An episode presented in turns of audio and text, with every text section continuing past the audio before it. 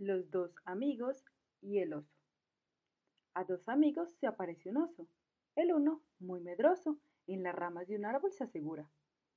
El otro, abandonado a la aventura, se finge muerto repentinamente.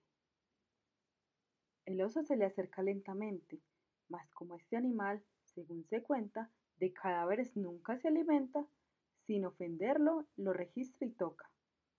Huélele las narices y la boca. No le siente el aliento, ni el menor movimiento. Y así se fue diciendo sin recelo. Este está tan muerto como mi abuelo. Entonces, el cobarde, de su gran amistad haciendo alarde, del árbol se desprende muy ligero, corre, llega y abraza al compañero. Pondera la fortuna de haberle llegado sin lesión alguna.